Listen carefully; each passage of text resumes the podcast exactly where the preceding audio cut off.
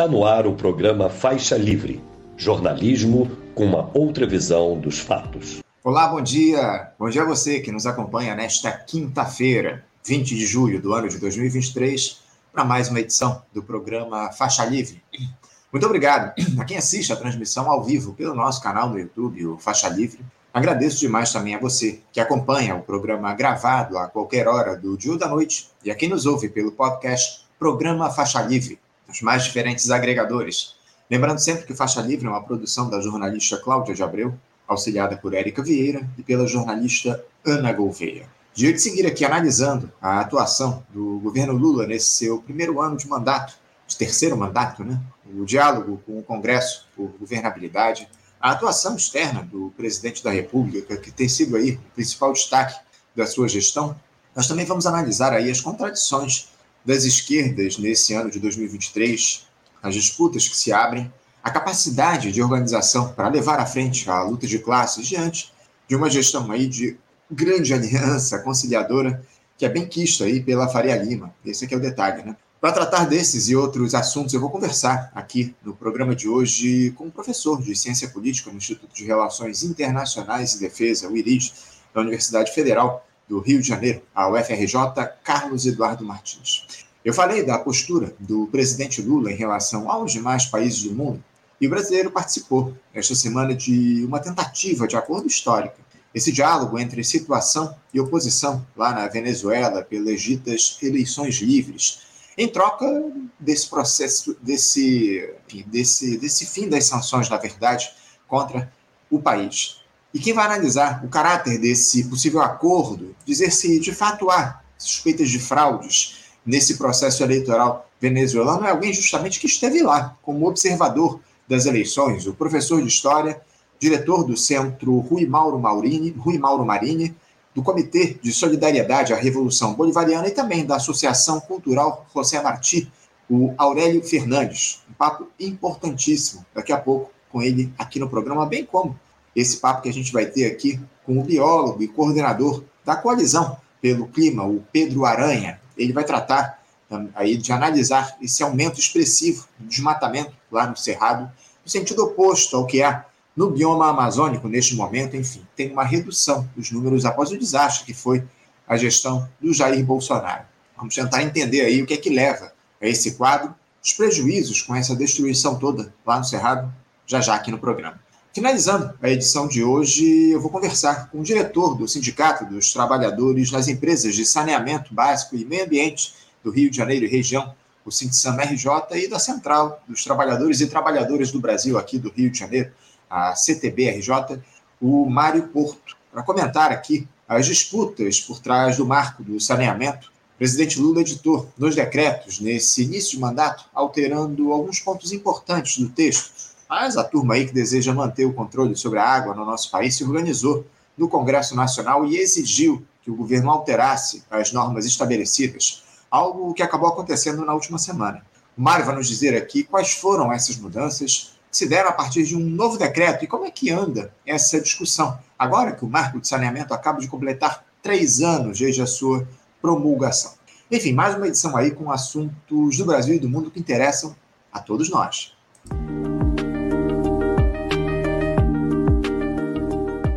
Eu vou cumprimentar do outro lado da tela, sem perder tempo, nosso primeiro entrevistado. Me refiro ao professor de Ciência Política no Instituto de Relações Internacionais e Defesa, o IRID, da Universidade Federal do Rio de Janeiro, a UFRJ, Carlos Eduardo Martins. Carlos Eduardo, bom dia. Como é que está, Anderson? Um forte abraço para ti e para os do Faixa Livre. Tudo bem, Carlos, tudo bem, tudo indo, né? A gente muito preocupado aí com uma série de questões que estão colocadas no nosso país, ô Carlos, porque o Brasil ainda tem um longo caminho aí para percorrer no sentido de superar as chagas deixadas pela extrema-direita na nossa sociedade, chagas essas que seguem surgindo aí na forma de violência por parte de alguns seguidores do Jair Bolsonaro, como nesse episódio envolvendo lá a família do ministro do Supremo Tribunal Federal, Alexandre de Moraes. O presidente Lula vai tentando pacificar o país, Carlos, naquela velha lógica de conciliação de classes, com o receituário que o petista sempre adotou nos, nos mandatos anteriores, aqueles programas de transferência de renda para a população e a manutenção dos ganhos exorbitantes da turma do andar de cima a partir da lógica do rentismo. Não por acaso, o, o ministro da Fazenda, Fernando Haddad, é celebrado lá pela Faria Lima, com um novo teto de gastos aí, uma reforma tributária sob medida até agora para o empresariado. Carlos Eduardo, eu queria te passar logo a palavra para que você avaliasse é, essas últimas ações aí do governo Lula e principalmente esse apreço que a burguesia tem aí pelo Fernando Haddad. Qual é o significado disso para você? O que, é que isso representa? É, acho que, como você bem é, apontou, é, o governo Lula é, busca um caminho de é, gestão que não afeta os grandes interesses uh, estruturados do empresariado brasileiro e do neoliberalismo no Brasil. É? A agenda neoliberal continua uh, essencialmente intocada. Uh, o que se busca são pequenas alterações, não é uma reforma tributária que uh, retire os impostos de produtos da cesta básica, por exemplo, não é? Isso é um avanço, mas muito pouco diante do que realmente o país precisa. É? É, as grandes questões, inclusive sobre reforma tributária, serão jogadas uh, para leis complementares. Então, uh, enfim, não há, não é por parte do governo Lula, uma política de Estado que enfrente os grandes interesses do, do grande capital no país. É? Permanece intocado o monopólio midiático, permanece intocado uh, os grandes interesses do capital financeiro no Brasil, uh, todo, toda a movimentação que se faz em relação a gestão financeira do país, ela se circunscreve a um combate à pessoa do Roberto Campos Neto e não uma tentativa de rever a, a, política estabelecida de autonomia do Banco Central, de independência do Banco Central, quer dizer, nisso não se toca, não é? se pessoaliza a questão. É, então, uh, se trata de um governo que não avança em, num, num marco regulatório que dê é, fundamentação é, real para conquistas populares, para a defesa dos direitos uh, das nossas populações. Então, é um governo que busca realmente medidas pontuais. E o Haddad é um homem que cai sob encomenda para isso, né? um homem que uh, busca fazer não é essa sintonia fina da articulação desse governo que se coloca como centro-esquerda, mas uh, que se move dentro dos marcos estruturais pautados pelo neoliberalismo. Então, uh, é um governo que busca isolar não é, a extrema-direita, uh, mas se trata um isolamento da extrema-direita que não toca num dos fundamentos que a extrema-direita brasileira defende, que é a agenda neoliberal. É? O que se busca é, na verdade, questionar uh, um caminho uh, uh, mais ditatorial que a extrema-direita buscou estabelecer. Não é? Mas a agenda neoliberal mesmo, que é o fundamento econômico da extrema-direita, ela está de pé.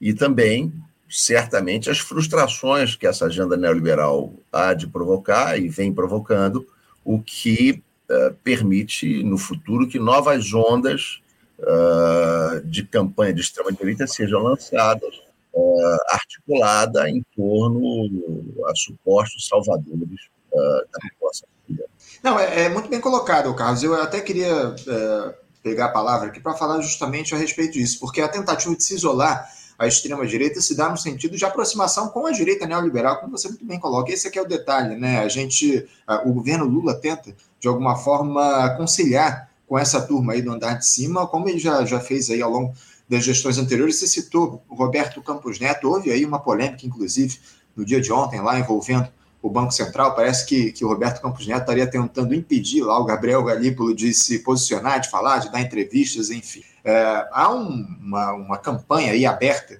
para colocar Roberto Campos Neto como o grande vilão da economia do país nesse momento, como se essas medidas que são adotadas pelo governo não tivessem um caráter único e exclusivamente neoliberal. Essas grandes medidas aí, eu me refiro ao arcabouço fiscal, que nada mais é do que um novo teto de gastos, esse, essa reforma tributária aqui, por enquanto, não toca em nada aí no que diz respeito a taxação aí de lucros, e, aliás, de renda e patrimônio no nosso país, é o que a gente vai observar, ou pelo menos a promessa do governo é que isso seja tocado no segundo semestre. No entanto, o próprio Fernando Haddad já admite a dificuldade que ele vai ter aí de avançar nesse sentido por conta dos interesses que estão envolvidos no que diz respeito a essa a, a cobrança de tributos aí sobre renda e patrimônio no nosso país. Agora, o Carlos Eduardo, essa pressão aí que, que o governo vem fazendo sobre o governo Lula, é uma outra face aí desse, desse cenário todo que a gente tem enfrentado. Essa pressão pela entrega de ministérios e cargos de direção em empresas públicas, como é o caso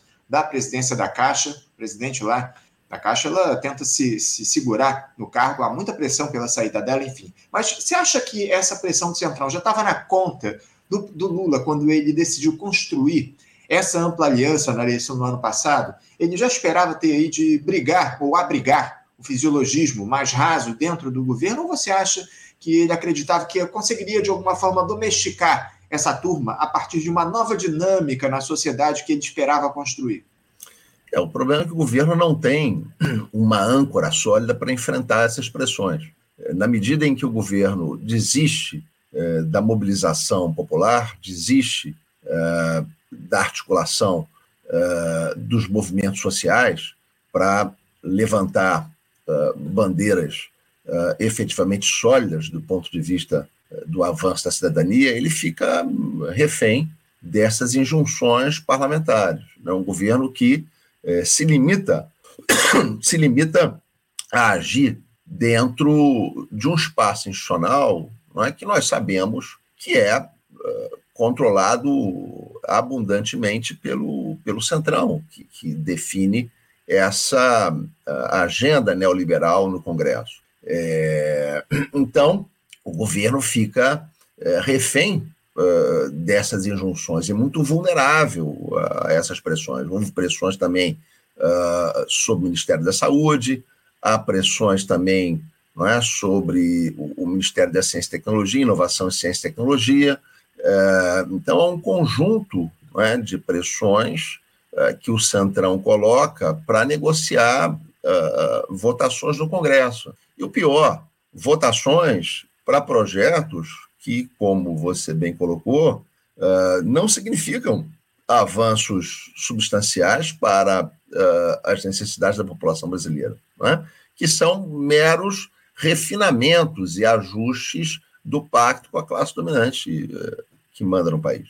Esse é o detalhe, esse é o detalhe, né, o, o caso Eduardo? Não se avança no sentido de promover mudanças estruturais na sociedade brasileira a partir dos diálogos que têm sido feitos aí com o Centrão. Agora, o, o Carlos Eduardo, é, uma questão aí que se coloca, muita gente falou é, no, no, início do ano a respeito de o Lula ter acumulado um capital político importante, é, evidentemente pelo fato dele ter vencido aquelas eleições dificílimas do ano passado e principalmente após aquele episódio, aqueles episódios lá do 8 de janeiro, aquela tentativa de intentona na capital federal, enfim. Uh, você acha que o Lula já gastou todo aquele, aquele capital que ele acumulou, mais do que isso, eh, dá para dizer que em algum momento ele de fato acumulou todo esse capital político que dizem, porque por mais que ele tenha conseguido aprovar no ano passado ainda a PEC da transição, quando ele nem estava no governo, foi uma articulação lá da, do governo eleito com o Congresso Nacional que estava ainda exercendo mandato, foi uma vitória importante, evidentemente. Uh, o governo sofreu aí uma série de derrotas nesse início de 2023 e só tem conseguido passar essas matérias que não afetam os interesses do rentismo. Você considera que o Lula de fato acumulou ou ele ainda tem algum capital político desse, desse que dizem aí que o, que o petista conseguiu amealhar ao longo desse início do ano? Eu acho que o Lula tem um, um apoio é, consistente de cerca de 35% da população brasileira, que é a base orgânica da esquerda. Né?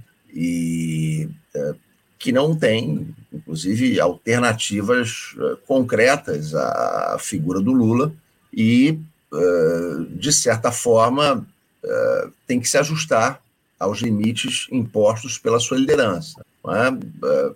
Tentativas de criar mobilização ou agendas independentes ou que ultrapassem os limites colocados por Lula são muito tímidas. Você vê, por exemplo, na, for, na própria reforma tributária, uh, o PSOL votou em peso é, a favor uh, da posição liderada pelo governo, né, com pequenas é, dissidências, né, do Glauber, uh, da Sâmia, da Melchiona, foram os, os três únicos deputados do PSOL que votaram, se abstiveram, não é, como voto de protesto, em relação a essa reforma tributária.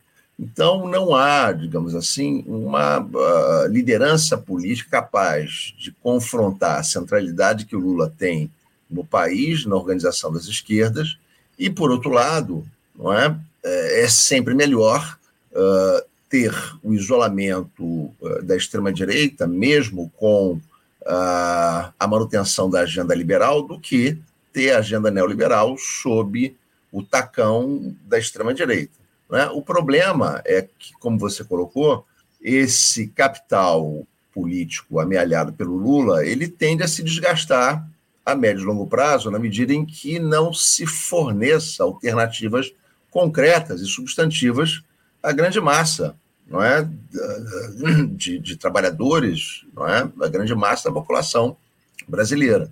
Então, é, se trata de um capital que tende a se desgastar, sobretudo é, nesse segmento é, que pode definir resultados eleitorais, que é um segmento que está é, no terço, que nem pertence à extrema-direita e que nem é, é base de sustentação da esquerda. Esse terço é, é muito importante para definir resultados eleitorais.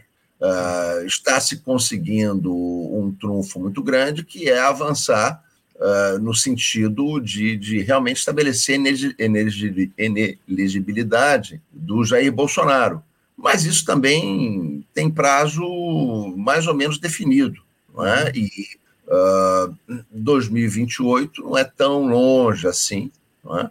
É, e mesmo é, que uh, Jair Bolsonaro seja efetivamente excluído definitivamente uh, da competição eleitoral, a extrema-direita pode buscar um, um novo líder. Né? Na América Latina, cansam de surgir líderes de extrema-direita em várias partes. Agora, na Argentina, temos a candidatura aparentemente competitiva do Javier Milei. É? Então, uh, isso uh, tem como fundamento esse processo histórico de declínio estrutural do neoliberalismo em termos é, de garantir é, qualquer tipo de perspectiva de futuridade para as populações latino-americanas.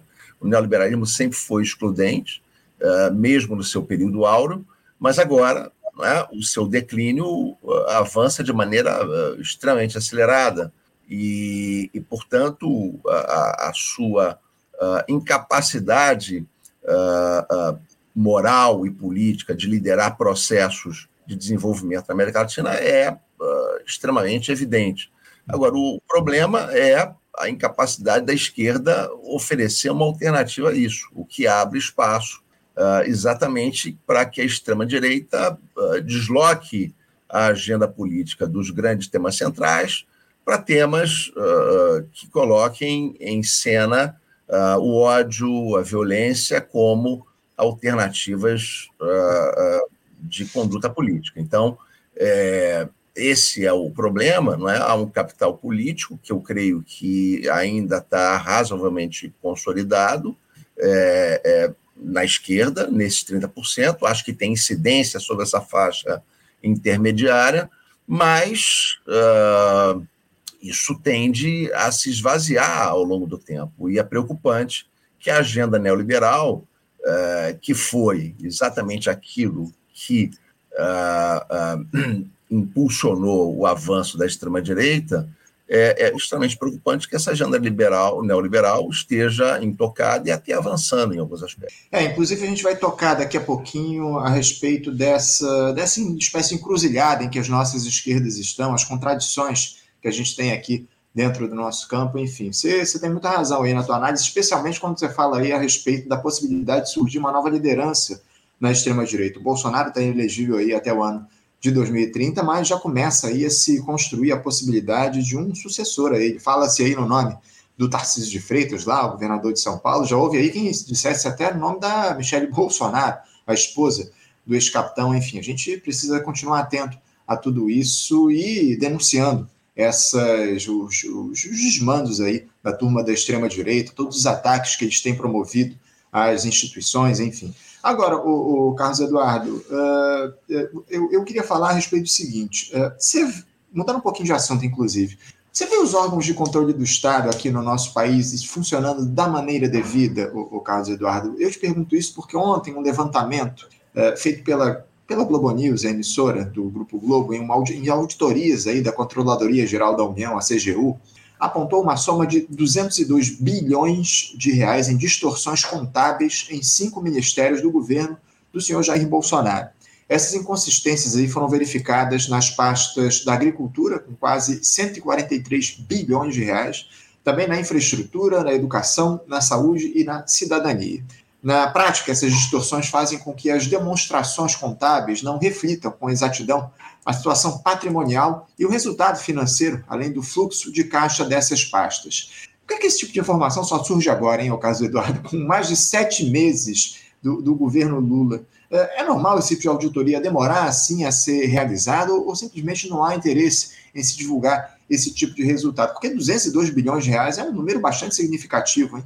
Sim, e há também as inconsistências uh, no próprio Banco Central, né? Uhum. É, que são ainda muito maiores. É, então, bom, temos que, primeiro, digamos assim, comemorar um fato importante. Aqui é estão surgindo as inconsistências, ainda que tenham demorado, etc. Agora, o grande problema é, é, é que as inconsistências surjam e uh, os mecanismos de punição uh, não se implementem. Não é? Isso é, é gravíssimo. Não é? Uhum. Então, uh, entre surgir a denúncia das inconsistências e uh, se efetivamente estabelecer mecanismos de punição, vai uma diferença extremamente grande. Não é? No caso do Banco Central, há uma inconsistência contábil muito maior. É? E isso, uh, até agora, não significou a demissão do Roberto Campos Neto, enfim, não há nenhuma operacionalização a partir desse tipo de, uh, de constatação. Então, o que eh, rege no país é, de fato, uma impunidade imensa para crimes financeiros. É? E uma impunidade imensa para crimes políticos de extrema-direita é, que suportem interesse do, do, do, grande capital. Não é? é? nós vimos aí também não é? o, o episódio no, no, governo Bolsonaro não é? do, do Felipe Martins fazendo um gesto uh, de uh, supremacismo branco. vimos também o episódio de um jornalista da Jovem Pan ter feito uma saudação nazista. E a consequência disso é nenhuma. Não é porque não há, o Ministério Público oferece denúncia e o Poder Judiciário descartou qualquer punição é? para esses casos. Então, é, é, o que nós temos no país é uma situação é, é de impunidade completa para crimes que favoreçam uh, aos grandes interesses econômicos consolidados. Você pegar, por exemplo, inclusive, não é, a situação prisional do, do, do Brasil, é um grande uh, indicador de democracia pode ser obtido a partir do sistema prisional, a partir de dois critérios. Um, o volume de pessoas que estão no sistema prisional. E o segundo critério, quem está lá? O Brasil tem a terceira população carcerária do mundo. É? Grande parte dessa população carcerária uh, está lá uh, sem ter sido julgada, uhum. sem ter sido sentenciada. Está lá porque não tem uh, acesso à advocacia, advogados, não tem acesso a um sistema de defesa mínimo. Então, uh, essa justiça pública não funciona e, portanto, não atende a nossa população uh, pobre. E qual é o perfil? O perfil é o seguinte: é? É, é, 70% dessa população não tem ensino fundamental completo, 92% não tem ensino médio completo, e só 1% dessa população tem ensino superior completo ou incompleto. Ou seja, é? a classe dominante não uh, é punida pelos crimes que pratica. Então, uh, uh, tudo isso é, exigiria uma articulação no sentido de se estabelecer políticas de Estado que reformem é, o nossa, a nossa capacidade de punição.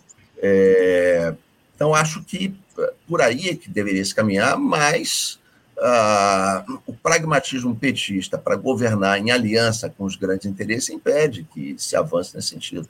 É, e, e, com um detalhe, né, o Carlos Eduardo, nesse momento que se discute a possibilidade de uma parceria, de parcerias público-privadas aí para se privatizar efetivamente os presídios aqui no nosso país, né? Isso tem sido levantado, tem sido discutido, até uma denúncia que é feita ao longo desses últimos tempos por alguns parlamentares de esquerda, o próprio Glauber Braga tem feito essa denúncia, enfim, é, se incentiva o lucro nesses espaços prisionais com, com, uma população carcerária que a gente tem aí, que é, como você muito bem colocou, formada por pretos e pobres. Essa é a grande questão que está colocada, muito bem, muito bem lembrada. Agora, o Carlos Eduardo, é, eu queria voltar a falar a, a respeito das esquerdas, que a gente já tangencialmente tra tratou aqui no programa. Primeiro, é, em relação às esquerdas dentro do parlamento.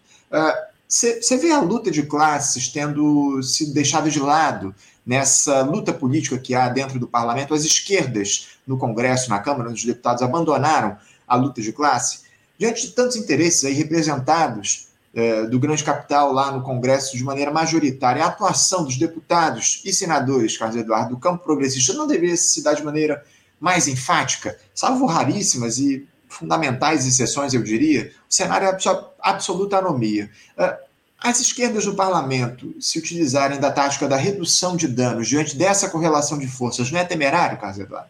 É, é, mas infelizmente não é isso está sendo determinado pela política que, ah, enfim, o governo Lula eh, determina, que é uma política de, de conciliação, é uma política pragmática de ajustamento uh, aos limites uh, da correlação de forças uh, determinada pelo parlamento. É? Então, é importante aí, em relação, em relação a isso, assinalar duas coisas. Uma é que o perfil de campanha não é, política que foi feita pelo Lula foi um perfil de campanha, como se sabe, de frente ampla, não é? Contra o bolsonarismo, que incluiu nessa frente ampla setores que articularam o golpe de Estado de 2016 e setores uh, que se empenham na agenda neoliberal e na agenda uh, neopentecostal. Né? Houve uma tentativa de se articular com, com ambos esses setores. É, e isso baixou o nível de politização da campanha, né? baixou o nível de confrontação ideológica da campanha. Então, o voto uh, no Lula é um voto que foi dado, em grande parte, pela história do Lula e não pelo que o Lula falou uh, durante a campanha, mas pela trajetória combativa que Lula teve nos anos 80, anos 90, não é? Essa marca de um homem de origem popular, de um líder sindical, não é? Ela está presente de forma tácita no personagem, ele não precisa falar disso, porque isso já está uh, presente de forma tácita, e, uh, portanto, se vota muito mais numa memória de luta do que propriamente numa luta que está sendo exercida no tempo presente. Não é o que despolitizou a campanha e impediu Lula de transferir esse, essa, essa estética e essa memória de luta para outras lideranças que precisam ser formadas. Não é? Então, uh, no Rio de Janeiro, por exemplo, tivemos uma derrota colossal nas eleições locais. Uh, não houve uma articulação mais substantiva uh, da campanha de Lula em relação à campanha do Marcelo Freixo. no Senado, houve uma derrota terrível da esquerda para a candidatura não é conservadora, não é representada pelo uh, pelo Romário. É, então, não é o que uh, se teve, não é no Rio de Janeiro, no Brasil, foi um esvaziamento uh, da politização eleitoral, e isso se refletiu na composição parlamentar. Não é? Uma composição parlamentar aonde uh, o Centrão repetiu as posições que havia alcançado nas eleições de 2014 nas eleições de 2018. Então, para fazer frente não é, a, essa, a essa hegemonia, é preciso fazer luta política ideológica. Sem luta política ideológica, a população uh, com baixo nível de informação, com baixo nível uh, educacional uh, e ainda submetida é, a uma reforma do ensino médio estabelecida pelo governo Temer, essa população dificilmente vai ter condições é, de enfrentar esse cenário. E hoje, por exemplo, não é, se pensa não é, em, em, em reestruturar o ensino médio e as posições do governo Lula são ainda moderadas. Né? São moderadas no sentido de que se busca ajustar é, as demandas de que sejam restabelecidas disciplinas de caráter mais geral e de caráter mais crítico, se busca uh, conciliar essa demanda com uh, a agenda neoliberal das ONGs, a agenda neoliberal representada pelo Lema, não é? Então, é, é, é, é, muito difícil né, que a população, por si própria, possa sozinha atingir uma consciência crítica quando uh, lhe são sub, subtraídos os elementos uh, de formulação do pensamento crítico e quando uh, a liderança política principal do país se ajusta a, uma situação de pacto com a classe dominante, estabelecendo um baixo perfil de liderança ideológica no país. Então, tudo isso, evidentemente, nos torna refém não é, de um parlamento conservador que tende a ir se restabelecendo eleição atrás de eleição. Não é? Se não houver não é, um enfrentamento mais decisivo, o que vai se ter é exatamente isso, não é? uma troca de cargos no governo uh, para se conseguir uh, pequenas presenças em votações que possam uh, aqui e ali em pautas muito pontuais é? do interesse da classe trabalhadora, mas preservando substancialmente a agenda, a agenda neoliberal é, se criou uma situação no país é, extremamente estranha, porque a nossa principal esperança hoje de defesa uh, dos direitos uh, democráticos e cidadãos, uh, ela está no STF. O STF virou um garantidor do espírito da Constituição de 88. Não é? Então, na verdade, o que se passa no país é uma luta para defender uma Constituição que foi eh, seguidamente destruída pelo Congresso Brasileiro, que está sendo seguidamente destruída pelo Congresso Brasileiro, uma luta de defesa dessa Constituição que se faz uh, pelo garantidor uh, máximo da Constituição brasileira, que é o STF, né? e que expressa a presença da presidência da República, uma vez que os seus representantes são indicados diretamente pelo presidente da República. Então, a legitimidade da eleição majoritária do presidente da República, ela se manifesta na composição do STF, de certa forma, e é isso que uh, uh, está, digamos assim, garantindo ainda a preservação de certos direitos. Né? Por exemplo, uh, a, a, possibilidade de impedir é, que se estabeleça um marco temporal que vai abrir é, uma ofensiva de caça e destruição uh, dos direitos da população indígena, essa uh, garantia né, ela está hoje uh, transferida ao STF, é o STF que pode derrubar a votação que o Congresso brasileiro fez nessa direção. Então, não há, por parte dos governos petistas, nenhuma estratégia para enfrentar o poder que os neoliberais e os conservadores têm no Congresso. Não é? é se trata de uma eleição uh, profundamente uh, influenciada pelo poder econômico, se não se neutraliza esse poder econômico através de uma mobilização de massas uh, bastante consistente. Você falou aí a respeito do STF, o Carlos Eduardo do STF, aí liderado por uma, por uma figura que a gente conhece bem, né? O senhor Alexandre de Moraes, né? Esse aí que se torna o defensor das causas da democracia no nosso país e foi secretário de segurança lá em São Paulo, foi ministro da Justiça do Michel Temer, né? Do golpista Michel Temer, indicado por ele para o Supremo Tribunal Federal. Enfim, é nas mãos dessa turma em que a nossa dita democracia nesse momento está muito bem colocado. É, é, eu, eu, também queria tratar contigo, Carlos Eduardo, ainda falando sobre as esquerdas, é, queria abordar essa espécie de desentendimento aí que ocorre atualmente é, dentro do PCB, envolvendo o Comitê Central do Partido e o Jones Manuel aí, sem tomar qualquer tipo de posição, sem, é, enfim, defender um ou outro, sem dizer quem tem ou não razão, mas para te questionar a respeito do seguinte: uh, as esquerdas, eh, Carlos Eduardo, com todas as suas fraturas, seus desentendimentos, as suas disputas, as suas distintas formas de luta, as esquerdas acabaram, de alguma forma, se perdendo no caminho, na tua avaliação? Você diria que eh, as esquerdas precisavam sentar no divã? Eu acho que as esquerdas têm que fazer o que eh, Marx colocou, né? tem que fazer a, a praxis, tem que fazer a luta é, popular. É? As esquerdas não podem se é, submeter à agenda, neo, à agenda neoliberal e liberal da forma como estão fazendo. As esquerdas não podem se restringir a, a uma política parlamentar, é?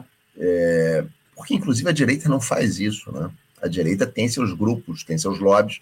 A direita faz uma política fora do marco constitucional para poder ter controle desse marco, para poder preencher esse marco. É? Então, é, é, há uma grande desigualdade aí, porque o grande trunfo uh, das esquerdas é a mobilização popular. E quando houve mobilização popular, isso incidiu sobre o perfil uh, decisório do Congresso. É o caso, por exemplo, da própria Constituição de 88. As eleições de 86 foram eleições uh, que se deram durante a vigência do Plano Cruzado, que foi um plano eleitoreiro uh, articulado pelo governo Sarney e que acabou favorecendo a eleição uh, majoritariamente de deputados do PMDB e do PFL, que então era o Centrão. Né? O Centrão era um termo uh, que foi originalmente cunhado para se referir à articulação dessas duas forças. Né? Uh, a, a, base de apoio é, da ditadura, que tinha vindo do, do PDS, e uh, depois é, convertido o PDS em PFL, uh, e tinha aceitado a redemocratização, mas buscando garantir é, os interesses dos grandes grupos econômicos, e um grupo é, que não enfrentava uh, o grande capital no Brasil, pelo contrário, representava, inclusive, uma das suas alas, é, e que buscava uh, ampliar um pouco mais o arcabouço político do país, mas que permanecia não é, dentro de uma agenda liberal. Não é? Uh, os, os, partidos de esquerda, PT, PDT, foram amplamente derrotados na eleição de, de 86. O Darcy Ribeiro não conseguiu se eleger governador no Rio de Janeiro, perdeu para Moreira Franco. Mas uh, uh, as pressões populares nos anos 80 frontais que esse Congresso, mesmo com composição majoritariamente conservadora, foi obrigado a atender um conjunto de uh, proposições, iniciativas uh, dos movimentos sociais organizados. E a Constituição de 88 acabou tendo um perfil uh, político muito mais avançado do que os conservadores esperavam, tanto que o, o Sarney, depois que a Constituição foi aprovada, chegou a dizer que o país era ingovernável com essa Constituição, e a direita passou, então, exatamente a, a colocar na sua agenda o desmonte da Constituição de 88, o que foi fazendo é, em diversos governos. É? Então, é, é, preciso que nós é, recomponhamos é, uma atividade política é, permanente, consistente, baseada nos movimentos sociais, para que nós possamos ter influência, seja na composição do Congresso, seja no tipo de decisões uh, que ele uh, possa ir tomando. Então, é, é, é muito importante uh, que as esquerdas se recomponham nesse sentido e saiam do guarda-chuva do liberalismo político e também do lulismo. Né? As esquerdas não podem aceitar não é, essa dicotomia que foi colocada durante as eleições, que é ou aceitamos uma frente ampla onde a agenda neoliberal é central, ou então uh, ficamos desprotegidos diante da extrema-direita. Essa fórmula é equivocada, ela é falsa, né? porque é exatamente o aprofundamento da agenda neoliberal que descredibiliza as esquerdas e que permite, uh, na falta de alternativas, que a população veja em lideranças fraudulentas e messiânicas uh, de extrema-direita uma solução de ruptura institucional é? para o contexto em que estão vivendo. É, o que a direita propõe é uma ruptura regressiva. Né? O que nós temos que propor é uh, um avanço no sentido de garantir as conquistas democráticas já presentes na nossa Constituição, uh, mas uh, um avanço né, que garanta essas conquistas e as aprofunde, né, transformando as conquistas democráticas em conquistas substantivas. Né? A na própria Constituição de 88, um conjunto de, de, de, de leis que nunca foram aplicadas contra o monopólio das comunicações, por exemplo, ah, ah, pela ah, garantia da, propriedade, da função social da propriedade, o que nos garantiria uma reforma agrária muito expressiva no país. Quer dizer, nada disso foi aplicado. Né? Nós temos que dar conteúdo substantivo a essas conquistas e introduzir outras.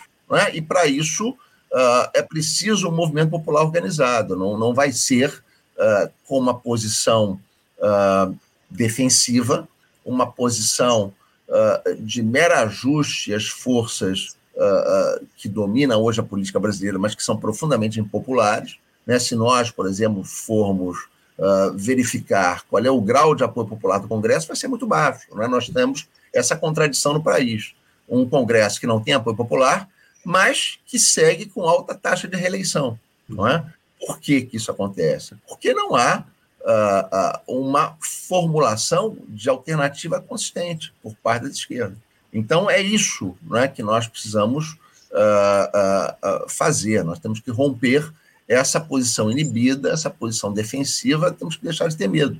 Não é? O lema da campanha petista não era sem medo de ser feliz, então nós temos que colocar a felicidade acima do medo. O medo não é bom conselheiro. O medo nos leva a lugares uh, muito vulneráveis, que nos vulnerabilizam muito. Né? O medo, claro, ele faz parte da vida, mas se o medo é a referência central, nós estamos perdidos. É isso, muito bem colocado.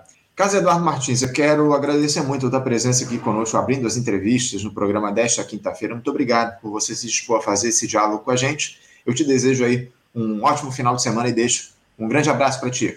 Obrigado também, Anderson. Um forte, um excelente final de semana para ti e para os ouvintes do Faixa Livre. Um forte abraço. Até a próxima. Conversamos aqui com Carlos Eduardo Martins. Carlos Eduardo, que é professor de ciência política lá do Instituto de Relações Internacionais e Defesa, o IRID, na Universidade Federal do Rio de Janeiro, a UFRJ, e traçou aí um cenário de como anda a situação da política aqui no nosso país. Enfim, falou muito a respeito das medidas adotadas pelo governo Lula, das alternativas para as esquerdas aqui nesse momento, onde a centralidade da política está colocada nas pautas neoliberais. Essa é a grande verdade. Sempre bom bater um papo aqui com o Carlos Eduardo no nosso programa. Você, ouvinte do Faixa Livre, pode ajudar a mantê-lo no ar. Faça sua contribuição diretamente na conta do Banco Itaú, agência 6157, conta corrente 99360, dígito 8. Esta conta encontra-se em nome do Sindicato dos Professores do Município do Rio de Janeiro e região, o Simpro Rio, uma das nossas entidades patrocinadoras, mas seus recursos são destinados exclusivamente para o financiamento do nosso programa. Você pode fazer sua doação de qualquer valor, utilizando também a nossa chave Pix, que é ouvinte@ programafaixalivre.com.br. Sua contribuição é fundamental para a manutenção desta trincheira progressista no ar.